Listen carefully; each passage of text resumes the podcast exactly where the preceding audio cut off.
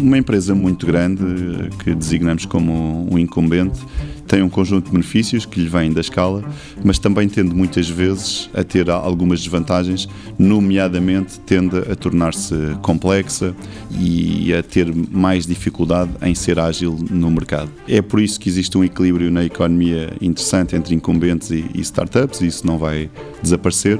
No entanto, há alguns incumbentes, algumas empresas de grande dimensão, que nós eh, podemos observar que conseguem manter alguma, se não toda a agilidade de quando eram elas próprias uma startup ou das startups que nós vemos hoje em dia.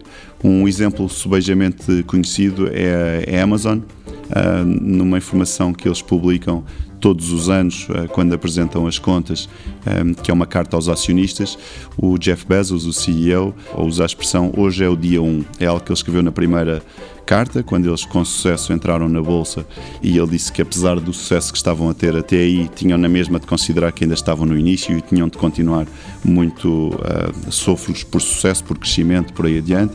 E um, ele tem anexado essa carta todos os anos, já, já há cerca de 20 anos que eles estão na Bolsa, uh, cresceram imenso, aumentaram a valorização bolsista, e no entanto ele insiste que continu, tem de continuar a ser dia 1.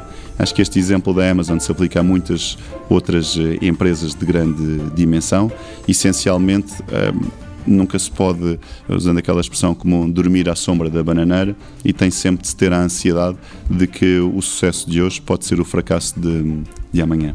Isso é provavelmente mais fácil de apontar como meta do que propriamente cumprir. Sim, é fácil dizer isto e difícil fazê-lo. No entanto, há algumas práticas que podem dar uh, bom resultado e que observamos em alguns incumbentes de sucesso uh, que os ajudam a, a, manter a sua agilidade.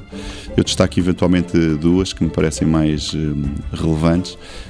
uma é o de não perder de vista o fim principal da organização, seja ele deixar os clientes muito satisfeitos, seja ter produtos muito inovadores, seja uh, trazer uh, grande valor para os acionistas, uh, por causa do processo. As empresas, à medida que crescem, têm de standardizar e, e, definir processos para simplificar a sua operação.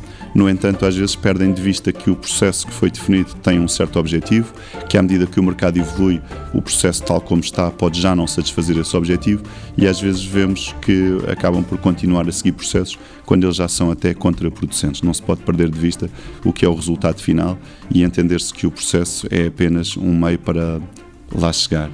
Outra prática uh, muito relevante e mais uma vez difícil de, de fazer, embora fácil de dizer, é a rapidez na tomada de decisão. À medida que uma organização cresce muito, naturalmente está mais em jogo. Uma decisão errada, por exemplo, custa mais e tem impacto em, em mais pessoas, por exemplo, e infelizmente isso leva a que o processo de tomada de decisão se tenda muitas vezes a tornar demasiado complexo. Algo que, algo que as organizações podem fazer para evitar esse mal é perceberem-se de que, por exemplo, muitas decisões são reversíveis e, e, nesse sentido talvez não valha a pena estar durante tanto tempo a ponderar a decisão quando mais vale tomar uma que pareça lógica, mesmo com informação parcial, eh, porque pode-se sempre voltar atrás com, com ela e já se tem uma experiência prática e, e julgo que essa é, é uma segunda prática que, que faz realmente sentido. Economia em Movimento é uma parceria TSF UI. EY, a construir um mundo de negócios melhor.